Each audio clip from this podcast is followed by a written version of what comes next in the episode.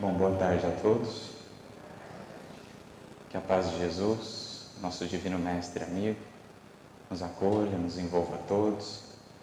Que o espírito benfeitor de Caibachuta também possa nos envolver a todos, a fim de que, partilhando aqui deste pão da fraternidade, do Evangelho, do ideal que nos une, possamos todos nos fortalecer e sairmos daqui mais fortes, mais inspirados mais bem dispostos ao serviço na seara do bem e da luz que Jesus espera de nós lá fora, especialmente nesses momentos de transição. Antes de iniciar a nossa reflexão dessa tarde, eu não poderia deixar de agradecer, primeiramente, a casa, a pessoa do Guilherme, pelo convite, pela oportunidade de aqui estar, neste que é para mim um ato de o pagamento de uma dívida de gratidão para com essa casa, que foi para mim muito importante no momento é, especial de minha jornada.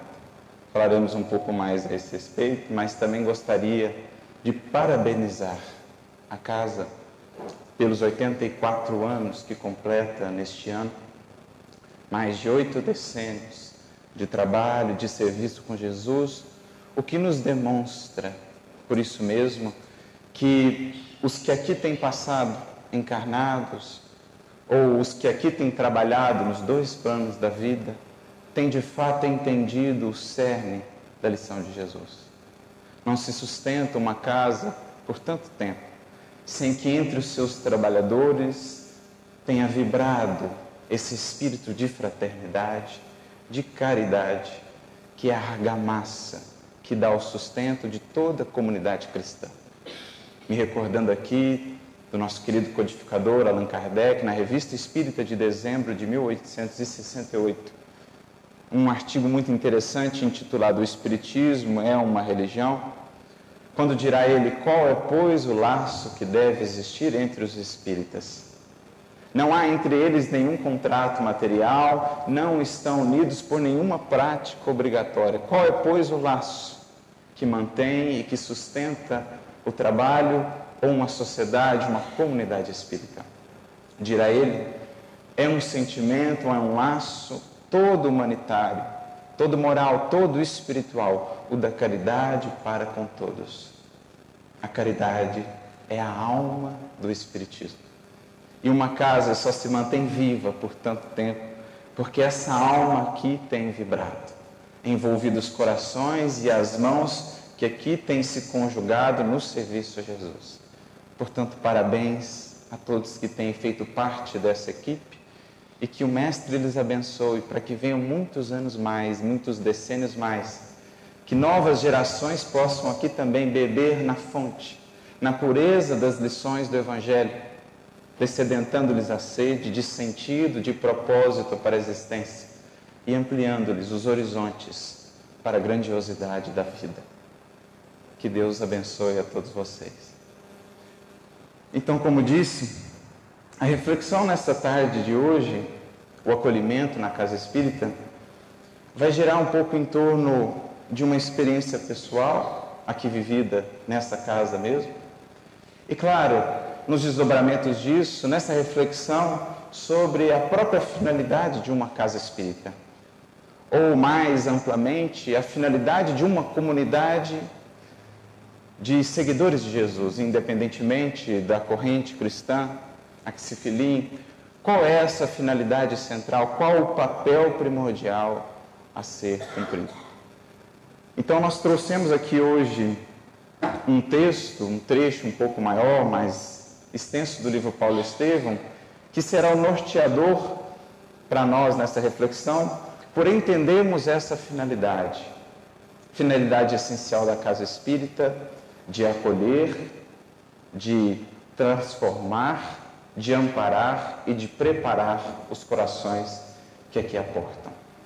Uma experiência traremos aqui, vivida pelo apóstolo Paulo, que o marcou profundamente ao longo de toda a sua tarefa cristã dali por diante ocorrida logo após a sua conversão, ainda em Damasco, e que marcou para sempre dali por diante o seu coração. após o seu caminho de Damasco, essa experiência de acolhimento que ele pôde viver na comunidade de Damasco, onde então foi levado por Ananias, foi, digamos, um marco na sua vida e, de certo modo, uma alavanca para o seu trabalho posterior. Ali ele pode melhor entender qual era a dinâmica, qual era a alma do cristianismo. E em sendo o Espiritismo, como nos dizem os benfeitores, essa proposta de revivescência do próprio cristianismo, creio que é para nós uma fonte essencial a ser buscada a própria história do cristianismo. Me recordo mais uma vez do codificador, agora em O Livro dos Médios, no capítulo 29, item 350, quando ele nos diz: a bandeira que desfraudamos bem alto é a do espiritismo cristão e humanitário. E ele então fala da sua aventura em ver já aqueles tempos quantas pessoas se congregavam em torno dessa bandeira, porque dizia ele: aí está a âncora de salvação, a salvaguarda da ordem pública e o sinal de uma nova era para a humanidade. Portanto, Kardec mesmo frisou ou deixou-nos claro que a proposta para uma sociedade espírita, uma comunidade espírita, um centro espírita, é, na verdade, incorporar essa alma daquele cristianismo de então, dos séculos primeiros, Portanto, para melhor entendermos a nossa tarefa, nada melhor do que voltarmos lá àquela fonte para entendermos como eles viviam, como se dava a dinâmica de interação naqueles primeiros núcleos cristãos, para que possamos incorporar isso à nossa vivência hoje, a fim de que o núcleo cristão do qual fazemos parte possa de fato alcançar essa finalidade sublime. É inclusive o que ele diz, complementando essa fala: convidamos a todas as sociedades espíritas a colaborarem conosco nesta obra. Então, é para nós um convite à meditação em torno da importância desse grupamento, ou dessa família de corações que aqui se congrega. E como disse, estar que Estar aqui para mim hoje é também o pagamento de uma dívida de gratidão. Porque essas reflexões, elas se desdobraram, elas ocorreram a partir do que pude vivenciar aqui em termos de acolhimento cristão. Guardadas as devidas proporções, o abismo que separa uma história da outra, passava eu também por um caminho de Damasco um momento difícil de escolhas importantes e permitam-me aqui um relato pessoal, a fim de testemunhar mesmo aonde quero chegar com relação a esse acolhimento. Passava por esses momentos difíceis, de muitos questionamentos, embora nascido em berço espírita, já estava há alguns anos afastado da doutrina. Havia passado pela evangelização infantil, iniciado a mocidade, mas eis que por volta dos 13, 14 anos me afastei da doutrina. Nunca cheguei a negar, a duvidar do que havia aprendido com a doutrina, mas nunca havia chegado até o momento também a me aprofundar, a ir mais a fundo no trabalho, no estudo. Mas eis que nesse momento, de maneira similar ao que acontecia com Saulo naquele deserto, passava eu também por um deserto. Questionamentos quanto ao futuro, quanto às realizações, ao que fazer, algo faltava uma sede me devorava. Eis então que pude, após esse caminho de Damasco, após ler o livro Paulo Estevão e me predispor a retornar ao Espiritismo, pude aportar nesta casa, onde pude respirar de fato um pouco daquele clima cristão daquelas épocas Pude sentir o acolhimento, a simplicidade. Pude descedentar o coração nas reflexões, no sorriso, na bondade de corações amigos que aqui já pude reconhecer novamente, que amparando-me mostraram-me então um novo caminho, deram-me nova orientação. Posso dizer que foi aqui que de fato adentrei na seara espírita, no sentido de despertar não só para o título de espírita, mas sim para o que isso representa, ser espírita, no sentido do estudo, do compromisso, do dever e do trabalho. Portanto, o acolhimento que aqui senti reflete muito bem isso que hoje gostaríamos de falar, a finalidade da casa: acolher, amparar, orientar, apontar rumos. A centralidade da casa espírita no coração que aqui chega, estando preparada para acolhê-la, dá-lhe respostas, dá-lhe amor e assim fortalecê-lo para a jornada que o Senhor espera que ela possa trilhar lá fora. Então eu me recordo de uma lição que está no Evangelho de Marcos, capítulo 3, em que Jesus vai visitar uma sinagoga um dia de sábado e ali estava um homem de mão mirrada. Jesus, como era de costume durante a sua tarefa pública, era acompanhado pelos fariseus, pelos doutores da lei, que o observavam, estavam atentos ao seu procedimento, pensando ou temerosos sobre o que ele poderia ou viria fazer. Será que ele vai fazer algo que é proibido no sábado? Era esse o enfoque que dava. Sequer percebiam ou sequer atentavam para aquele coração, aquele homem de mão mirrada, talvez necessitado, talvez precisando de uma ajuda, não era nem olhado, estavam fixados em Jesus e se ele haveria de descumprir uma das regras é, que haviam sido criadas como necessárias para o processo de adoração a Deus. Então o Cristo se ergue, vai até o centro da sinagoga e faz uma pergunta: É lícito salvar alguém no sábado, curar alguém, fazer o bem no sábado? A resposta foi o silêncio. E então Jesus tem um gesto que é o que nós gostaríamos de destacar dessa passagem, que representa muito no nosso modo de entender o foco que a casa espírita, que qualquer grupamento religioso, seja ele cristão ou não, deveria ter primordialmente. Jesus, conduído da dureza de coração, daqueles que religiosos estavam mais preocupados com a cura ou não no sábado, do que com auxílio ao seu irmão necessitado? Jesus volta-se a ele e então diz: Levanta-te e venha para o centro. Venha para o centro.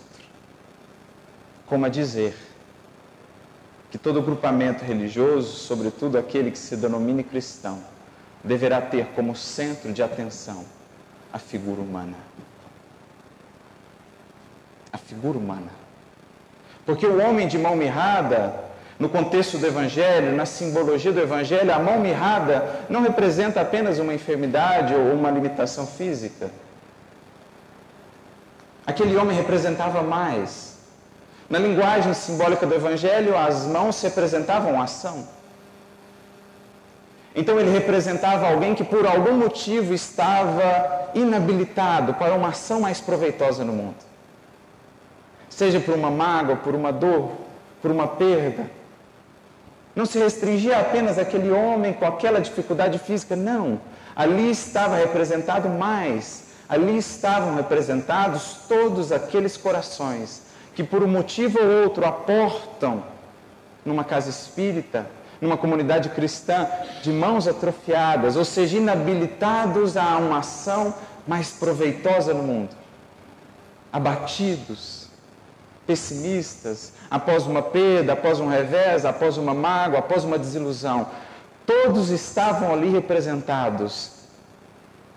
E ali não eram olhados numa religiosidade de aparências, mas não de coração. Jesus então volta-se a ele e diz: Meu irmão, venha para o centro. como a dizer a todos os seus seguidores do futuro, a todos os centros espíritas cristãos, as regras são importantes, mas que nunca sejam um empecilho para auxiliar nossos irmãos. Porque, dirá ele depois, o sábado foi feito para o homem e não o homem para o sábado. Então ele cura aquele homem, restitui a sua saúde e o restabelece para a vida, para a ação no mundo. Penso que aí está definida a função do centro espírita. Receber os que de mão mirrada que chegam pelos mais diversos motivos, acolhê-los, restituir-lhes as mãos para a ação e devolvê-los ao mundo. Se quiserem ficar, ótimo, mas não é um compromisso que fique, nunca deverá ser. Aí está o enfoque da casa. Olhar a pessoa e não um número a mais. A fim de que o centro não se converta numa empresa. O centro não é uma empresa. E nós não trabalhamos com números. Nós trabalhamos com corações. E cada coração precisa ser olhado, atendido em sua necessidade. Só assim será efetivamente acolhido. Essa é a missão de acolhimento na casa espírita. Regras são importantes, a disciplina é essencial, mas que nunca as coloquemos acima do nosso irmão. Que consigamos manter a simplicidade, que consigamos manter a espontaneidade, o afeto, abertos a acolher restituir e então devolver ao mundo. Alguém que esteja mais disposto a caminhar no bem, alguém que esteja mais inspirado por ideais e valores mais nobres. Essa é a nossa tarefa. Se ficarão ou não, não nos compete definir ou dizer. Então, esse é, é um ponto central que nós gostaríamos de trabalhar, para que nunca percamos o, o foco central. Eu me recordo do benfeitor Emmanuel, no livro Estude Viva, há uma mensagem Espíritas, meditemos, em que ele vai dizer assim: um centro espírita, um templo espírita é em essência um educandário, onde as leis do ser, do destino, do universo e da evolução são examinadas claramente, fazendo luz e trazendo orientação mas que nem por isso deve se perder em propósitos de academicismo. Devemos sim estudar, devemos sim buscar o conhecimento que liberta, que vai às causas profundas, mas sem nunca perder o enfoque humano.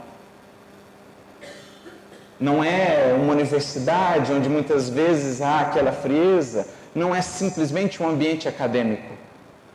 É sim um ambiente em que se cultive o estudo, a iluminação do ser, da consciência, a fim de que haja verdadeira libertação, mas sem nunca perder aquele ar, aquele espírito cristão.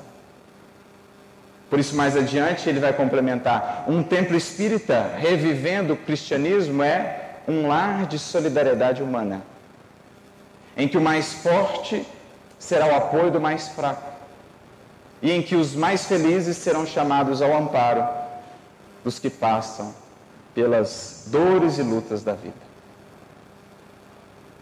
É isso que está, de certo modo, representado naquele gesto de Jesus, acolhendo aquele homem, restituindo-lhe a capacidade de ação, a fim de que pudesse voltar ao mundo, agora mais habilitado a lá fora servir ao bem.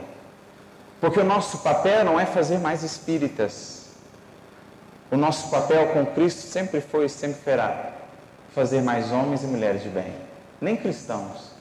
Em sendo homens e mulheres de bem, serão automaticamente cristãos.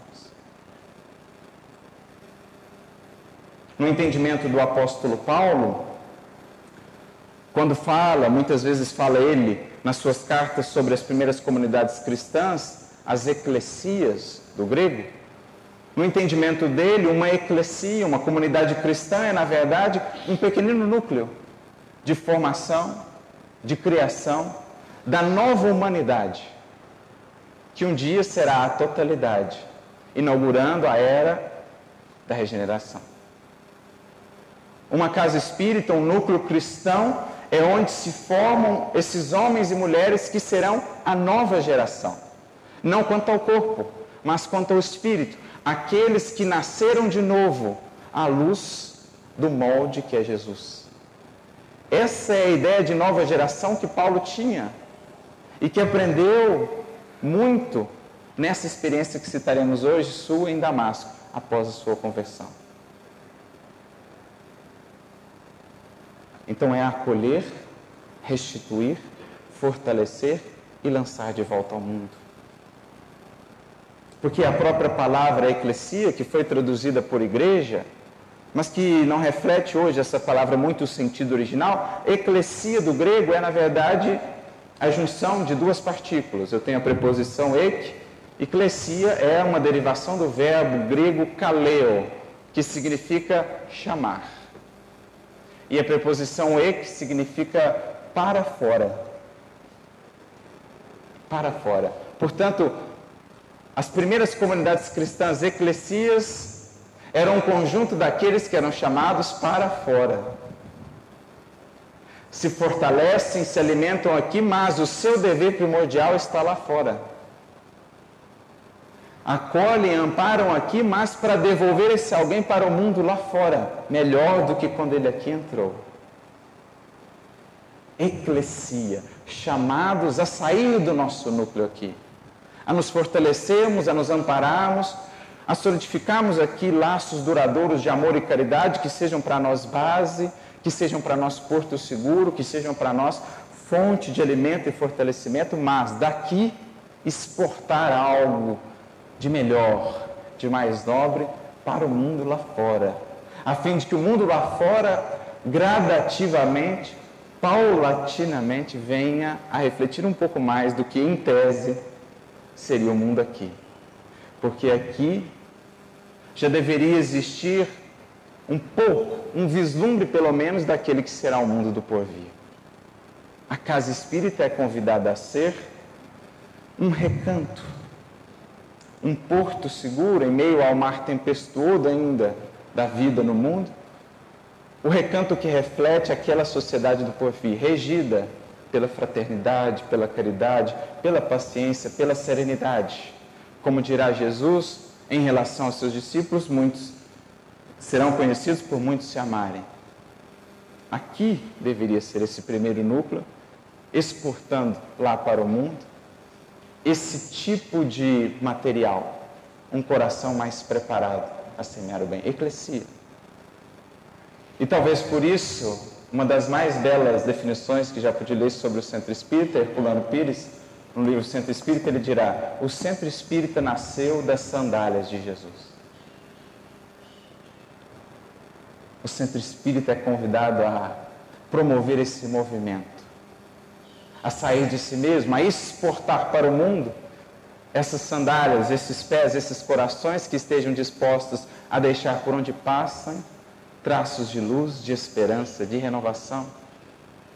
A abrirem horizontes para aqueles que no mundo caminham entre as sombras do pessimismo, da desesperança e da desorientação, abrir para eles os horizontes do que será o futuro da humanidade, mostrando que há sim corações que amam, que nunca deixam se consumir, iludir pela transitoriedade, porque desde já vivem, acreditam e projetam seus tesouros na eternidade. Então, esse é um pouco do nosso compromisso enquanto casa espírita. Acolher, reparar, amparar, fortalecer para lançar lá fora alguém apto a contribuir na construção desse mundo melhor. E isso não se faz, esse processo de acolhimento, de renovação, de cura interior, restabelecendo as nossas mãos mirradas, isso não é possível sem o magnetismo do amor que deverá ser a alma da casa espírita ou do espiritismo, a caridade. E para ilustrar melhor esse processo, e como isso faz diferença em muitas vidas.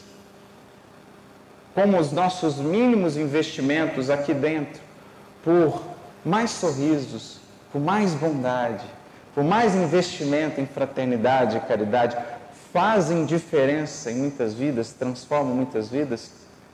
Gostaria de trazer aqui o texto sobre o qual comentei, que está no livro Paulo Estevão, a respeito da própria experiência do apóstolo Paulo, que muito o moldou e ajudou a pensar a sua ação depois. Ele que sempre investiu na formação desses núcleos, que sempre investiu na construção de núcleos pautados na amizade, na fraternidade, porque teve ele essa experiência. Foi essa experiência que, digamos assim, o salvou, o habilitou, o reabilitou ao trabalho, ele que até aquele momento vinha de grandes desilusões. Estava ele também com as mãos mirradas, mas foi acolhido por Jesus e veremos esses cristãos de Damasco que o acolheram atenderam àquela orientação, fizeram com que ele estivesse no centro. A sua figura humana foi olhada, foi amada e isso para sempre o marcou. Então, já que a proposta é para nós, os espíritas de hoje, que buscamos reviver o cristianismo, se essa é a proposta, que possamos voltar a essa fonte para meditar. Então, Emmanuel nos dirá: Damasco não tinha propriamente uma igreja. Entretanto, contava numerosos crentes irmanados pelo ideal religioso do caminho. O núcleo de orações era em casa de uma lavadeira humilde, companheira de fé, que alugava a sala para poder acudir a um filho paralítico. Profundamente admirado, o moço tarcense enxergou ali a miniatura do quadro que observara pela primeira vez, quando tivera a curiosidade invencível de assistir às célebres pregações de Estevão em Jerusalém.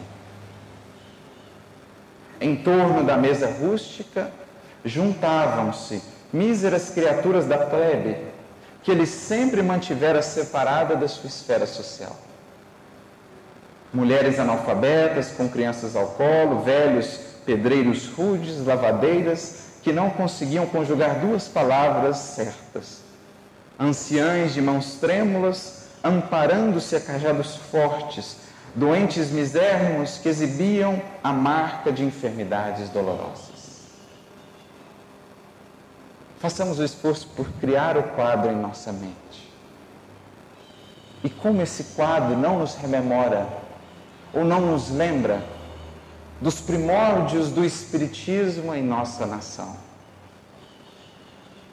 Como esse quadro, a figura de um Ananias, a figura dessa simplicidade, a figura desse local que reunia os corações das mais diversas idades, condições, etnias, características, não nos lembra, como isso não nos lembra, o começo do Espiritismo em nossa nação. Esses heróis e heroínas abnegados da fé que num tempo de muito mais resistência, muito mais dificuldades, conseguiam construir, expandindo seu coração, esses núcleos de amor cristão legítimo, que acolhiam, que amparavam e que prezavam por esse espírito de amorosidade e de fraternidade. Características essas que deram a alma desses núcleos e que os fizeram tão vigorosos a ponto de vencer os decênios, que fizeram de suas histórias tão ricas a ponto de não serem consumidas pelo tempo, como um Caibar um Eurípides Bassanufo, um senhor Mariano, e esses outros tantos heróis e heroínas, cujo nome talvez não saibamos, mas que estão certamente com os nomes escritos no livro da vida, se me permitem a analogia, na história do Espiritismo e do cristianismo, como heróis que foram, esse ambiente de simplicidade, que não o percamos nunca. Me recordo da surpresa que Kardec teve quando, das suas primeiras viagens, digamos, o ato dos apóstolos de Kardec, narrado no livro Viagem Espírita, em 1862. E quando ele chega, por exemplo, a Lyon, a Bordeaux, e vê aqueles corações simples que vinham de distâncias imensas, traziam um pedaço de queijo para a comunhão fraterna. Quando ele via que ali se congregavam operários e patrões e se davam as mãos. E recebe então uma mensagem de Erasto que diz: Você não sabe a alegria que nos envolve quando vemos esses corações todos reunidos e todos se chamando um ao outro de irmão. Não importa quem você é, você é meu irmão. Isso é espiritismo cristão. Isso é acolhimento. Isso é amor. Então imagina para aquele que estava acostumado com o sinédrio, com aquela pompa, com os artifícios do intelecto, com as influências, com as tricas do farisaísmo, entrar num ambiente desse. Ele levou um choque. Ele levou um choque. Ele nunca tinha visto aquilo. A cerimônia parecia ainda mais simples que as de Simão Pedro e seus companheiros galileus. Ananias chefiava e presidia o ato. Sentando-se à mesa, qual patriarca no seio da família, rogou as bênçãos de Jesus para a boa vontade de todos. Você imagina um Ananias? Aquele homem, se não me engano, sapateiro, que recebia visita direta de Jesus. Imagina a estirpe de um irmão desse.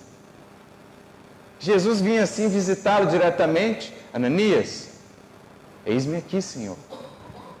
Olha que disposição que abertura desse coração.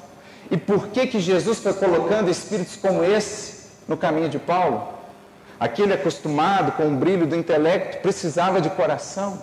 Então ele vai pondo Ananias, depois Barnabé, antes já Abigail, para convidar Saulo a perceber: não há, Saulo, trabalho cristão sem conjugar amor com iluminação.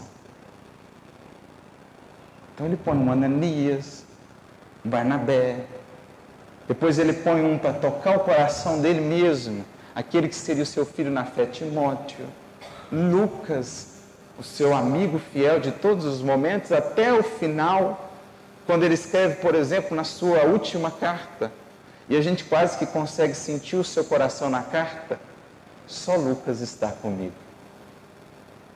Aquele amigo do coração. Jesus estava preparando o coração dele. Em seguida, fez a leitura dos ensinos de Jesus, respigando algumas sentenças do Mestre Divino nos pergaminhos esparsos. Depois de comentar a página lida, ilustrando-a com exposição de fatos significativos do seu conhecimento, da experiência pessoal, o velho discípulo do Evangelho deixava o lugar, percorria as filas de bancos e impunha as mãos sobre os doentes e necessitados.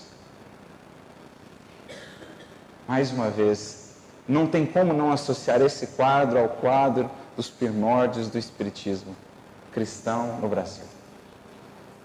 Lembrar de um senhor Mariano, de um Eurípides Barçanufo, de um Caibachuto, que naquele ambiente de simplicidade, comentando o Evangelho com o coração iluminado pela verdadeira caridade, passavam depois aos passos, passavam depois à convivência. E ele acrescenta: comumente, segundo o hábito das primeiras células cristãs dos primeiros séculos, ao memorar as alegrias de Jesus, quando servia o repasto aos discípulos, fazia-se modesta distribuição de pão e água pura em nome do Senhor. Depois da comunhão do Espírito, a comunhão do corpo também pão simples, o mais simples dos alimentos, e água pura. Mas então, diz Emmanuel, Saulo serviu-se do bolo simples enternecidamente. Para a sua alma, o cibo, ou seja, o pão mesquinho, sabe-se lá, um pão amassado, um pão velho, mas tinha o sabor divino da fraternidade universal. Aquele pão, às vezes sem gosto, sabe-se lá de quantos dias, foi o melhor pão que Saulo comeu. Por quê? Porque envolto no clima da fraternidade. A água clara e fresca da bilha grosseira soube-lhe a fluido de amor que partia de Jesus, comunicando-se a todos os seres. Então, aquela água que ele bebia, ele sentia no seu coração que ela vinha diretamente de Jesus. Os elementos eram os mesmos, o mesmo pão, a mesma água que nós tomamos e comemos hoje. Mas o que fazia a diferença central? A alma dada àquele gesto. Assim será também, por exemplo, o passe em nossa casa não será nada mais do que um simples ritual, senão estiver revestido desse espírito de amor, de união, que faz dessa água sim uma água que verte do coração de Jesus para o nosso. Então ali ele começou a ter uma experiência de acolhimento diferente. Não existia aquilo no Sinédrio. Embora a simplicidade fosse extrema, embora não tivesse nada daquilo que ele via no Sinédrio, tudo aquilo era muito mais rico para ele do que até então ele havia experimentado em termos de vivência religiosa, de vivência espiritual. Ao fim da reunião, Ananias orava fervorosamente. Depois de contar a visão de Saulo e sua própria, nos comentários singelos daquela noite, pedia ao Salvador protegesse o novo servo em demanda ao Palmira, a fim de meditar mais demoradamente na imensidão de suas misericórdias. Ouvindo-lhe a rogativa que o calor da amizade revestia de amavio singular, então não era uma prece, era uma prece de um amigo. Mas, gente, a gente está esquecendo de uma coisa aqui. Ananias sabia que até ontem esse mesmo indivíduo vinha matá-lo. Entendem o que é acolhimento cristão? Ananias sabia que até ontem esse mesmo irmão, para o qual ele orava agora como um amigo, era aquele que vinha matá-lo.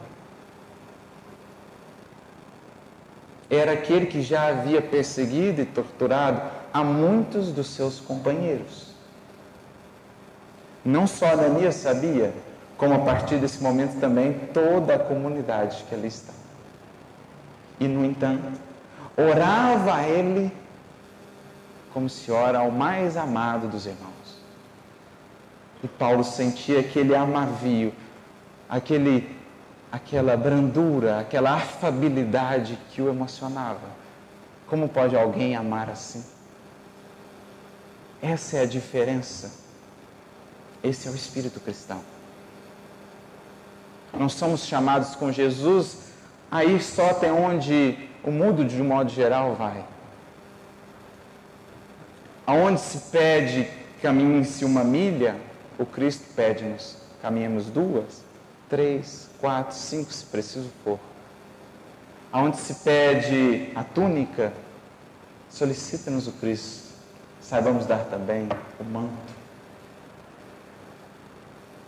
Não solicita apenas, como o mundo diz, ame aqueles que te amam, ou aqueles que lhe retribuam o amor, ame apenas. Então, essa era uma realidade nova para ele. Embora conhecedor de todas as Escrituras, embora toda a sua meditação de mais de 30 anos como mestre da lei, não conhecia até então esse amor. Começou a conhecê-lo em Estevão, depois em Abigail, mas ali pela primeira vez o sentiu mais profundamente, porque sua alma estava um pouco mais aberta agora. Sua alma estava sedenta, sua alma buscava. E quem busca, encontra. E ele encontrou. a sede que o devorava naquele deserto, que não era uma sede do corpo, era uma sede da alma, enfim, aqui a fonte ele encontrou.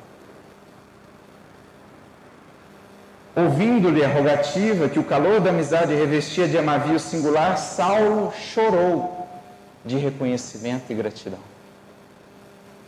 Não há alma que resista à força do amor. Não há barreira que resista. É a força mais poderosa do universo. E ali, as últimas barreiras que talvez existissem desmoronaram. E enfim, o amor de Jesus lhe penetrou. E ele sentiu, através daquela prece, daquele coração, coração amigo, era Jesus quem o buscava, era Jesus quem o animava para as muitas lutas que estavam por vir. E é isso que devemos entender também na nossa ação cristã, enquanto comunidade que, em tese, o representa no mundo, ou busca representá-lo, a sua mensagem. Somos nós aqueles que, ou por meio do qual, ele pode atuar. Por isso, mais tarde, Paulo vai dizer: a igreja do Cristo, a comunidade dos seus seguidores é o seu corpo e ele é a cabeça. Se ele é o planificador, o inspirador das ações, ele precisa, aqui no mundo, de bocas, de mãos, de pés e de corações dispostos a serem o seu corpo, a sua ação. E é o que Ananias era aqui para Saulo. Era Jesus quem falava com ele, era Jesus quem o amava através de Ananias. Saulo chorou de reconhecimento e gratidão comparando as emoções do rabino que fora com as do servo de Jesus que agora queria ser. O passado e o futuro que agora se descortinava. Emoções novas que nunca havia sentido. O seu coração agora começava a se flexibilizar, começava a se abrir para albergar esse sentimento novo. Nas reuniões suntuosas do Sinédrio, jamais ouvira um companheiro exorar ao céu com aquela sinceridade superior. Então, enquanto estava no Sinédrio, tinha ele muitos amigos, mas como mais tarde veio a conhecer, a grande maioria por interesse, mas ali não. Ananias não tinha nenhum interesse em fazer aquilo por ele, mas ainda assim o fez. E ele o sentiu porque à medida dos nossos atos, quem dá é o sentimento. Não importa o tamanho do ato ou como ele é feito, mas sim a alma que lhe é dada. Essa é o que de fato alcança os outros indivíduos. Essa é a que de fato transforma o coração. Entre os mais afeiçoados, então, no passado, só encontrar elogios vãos, prontos a se transformarem em calúnias torpes quando lhes não podia conceder favores materiais. Então era o interesse. Em toda parte, admiração superficial, filha do jogo dos interesses inferiores. Ali a situação era outra. Nenhuma daquelas criaturas desfavorecidas da sorte viera pedir-lhe facilidades. Todos pareciam satisfeitos ao serviço de Deus que assim os congregava a termo de trabalhos exaustivos e penosos, e por fim ainda rogavam a Jesus lhe concedesse paz de espírito para o seu empreendimento. Muitos ali talvez sabiam que ele era alguém de prestígio, de influência, de poder, de fortuna, mas isso para eles não importava. Estavam todos satisfeitos, consideravam-se todos ricos com a possibilidade de conhecer o Evangelho e servir a Deus e a Jesus. Eram ricos, não precisavam de mais nada, como nos relatam os benfeitores espirituais no Livro dos Espíritos, questão 926. A meu ver, uma das respostas que mais fala ao nosso, ao nosso mundo moderno, que perdeu o caminho dessa simplicidade cristã. Os Espíritos vão dizer: quando Kardec lhes pergunta, a sociedade, em criando novas necessidades, não cria também novas fontes de aflição? E os Espíritos respondem sim. Os vossos males estão na razão direta das necessidades fictícias que criais para vós mesmos. Rico, é aquele que tem menos necessidades e sabe contentar-se com pouco. Esse é rico, esse é feliz. Era isso que esses corações já haviam entendido. E talvez por isso, lembrando agora do Natal, que não faz muito tempo, a primeira lição de Jesus no seu Evangelho, na sua Boa Nova, foi a lição da manjedoura. Emmanuel tem uma mensagem intitulada A Manjedoura, no livro Coletâneo do Além, capítulo 70, se não me engano, em que ele vai dizer: falando da sociedade moderna, perdemos o caminho da manjedoura, que é o berço de uma vida feliz. A lição da humildade e da simplicidade, não por acaso, é a primeira do Evangelho, como nos dizer que sem passarmos por ela, não haveremos de encontrar uma felicidade efetivamente duradoura.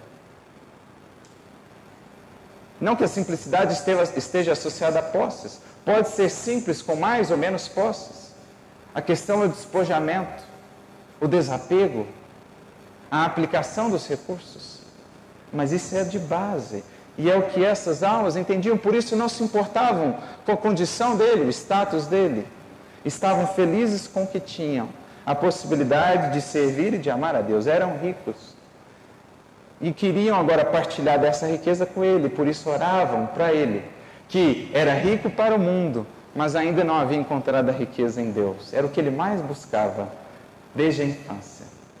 A paz divina que os seguidores do carpinteiro possuíam e ele, com tudo o que tinha no mundo, ainda não havia encontrado.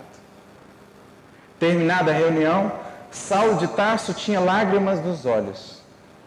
Na igreja do caminho em Jerusalém, os apóstolos galileu, galileus o trataram com especial deferência, atentos à sua posição social e política, senhor das regalias que as convenções do mundo lhe conferiam. Mas os cristãos de Damasco impressionaram-no mais vivamente, mais até do que os apóstolos em Jerusalém.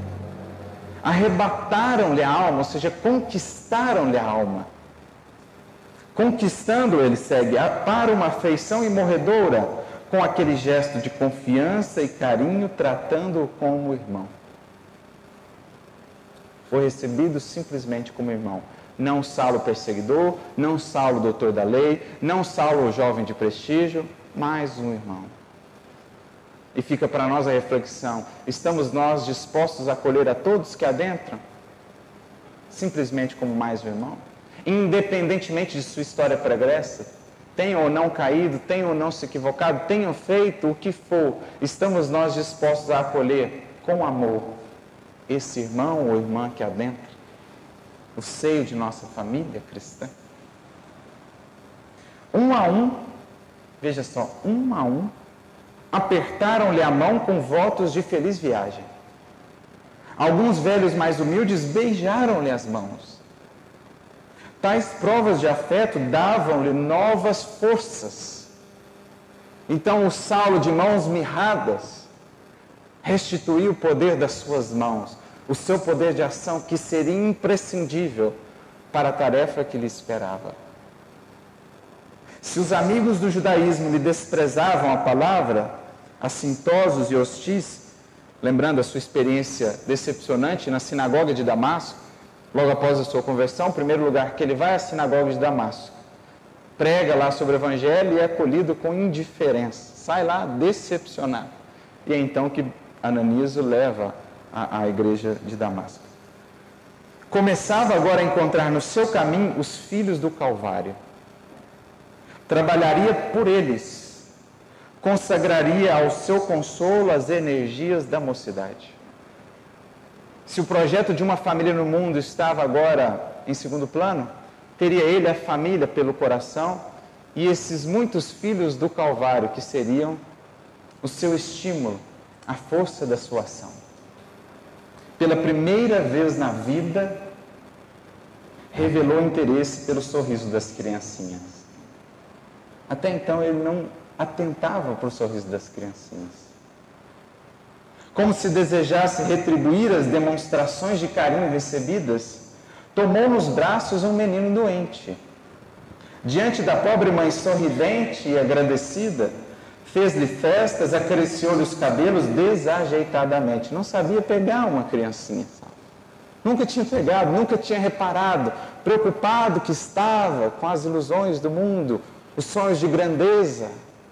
Não havia reparado na beleza do sorriso infantil que Jesus descreveu como o semblante do reino dos céus, o rosto, a face de uma criança.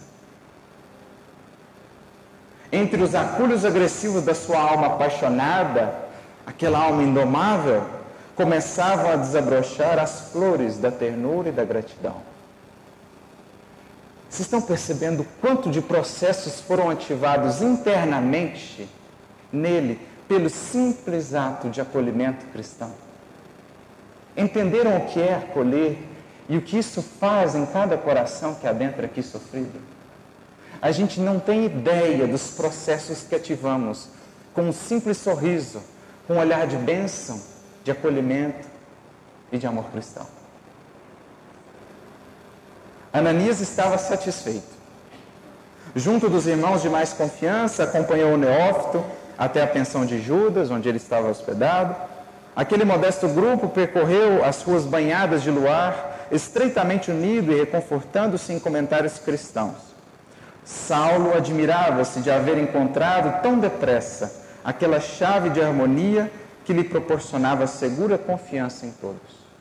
Onde se ama, onde há amor, há confiança teve a impressão de que nas genuínas comunidades do Cristo, a amizade era diferente de tudo que lhe dava expressão nos agrupamentos mundanos. Nos agrupamentos genuinamente cristãos, o título maior é o título de amigo, de irmão. Por isso dirá Jesus: já não mais vos chamo servos, mas sim amigos.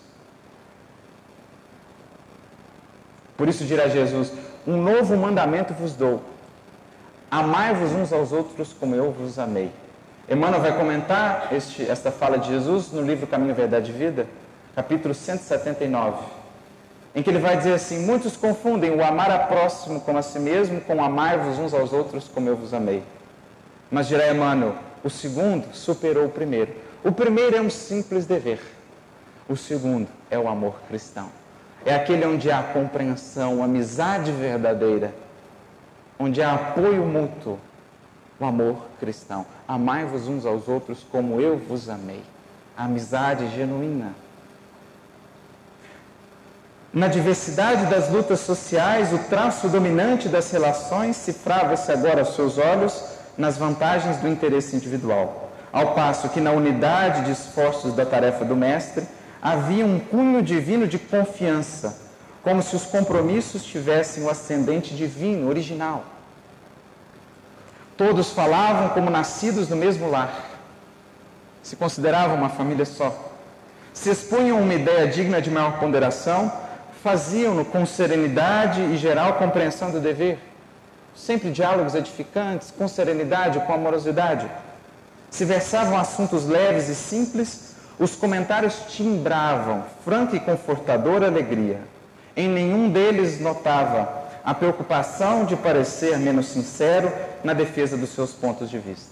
Mas, ao invés, lhaneza de trato sem laivos de hipocrisia, porque, em regra, sentiam-se sob a tutela do Cristo, que, para a consciência de cada um, era o amigo invisível e presente, a quem ninguém deveria enganar.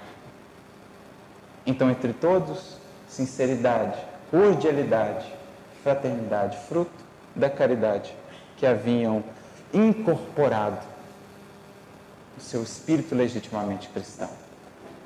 Aqui encerro essa parte da reflexão do texto que selecionamos, que tinha esse intuito de mostrar o quanto um simples ato de acolher, de amar, pode gerar nos corações que aqui aportam mudanças profundas, abrir-lhes novos horizontes de vida, dar-lhes novos propósitos existenciais, preenchê-los de sentido, de força, de vigor, para seguir adiante inspirados pelo Senhor na caminhada que a vida lhes propõe. É a esse acolhimento que nós, que nos, os que nos dispomos a ser, servidores, discípulos de Jesus, somos convidados a investir. É esse tipo de acolhimento que aqui pude sentir e que marcou profundamente o meu coração, me inspirando a fazer um pouco mais dentro das parcas possibilidades pelo Evangelho do nosso Mestre, pelo próprio processo de evolução.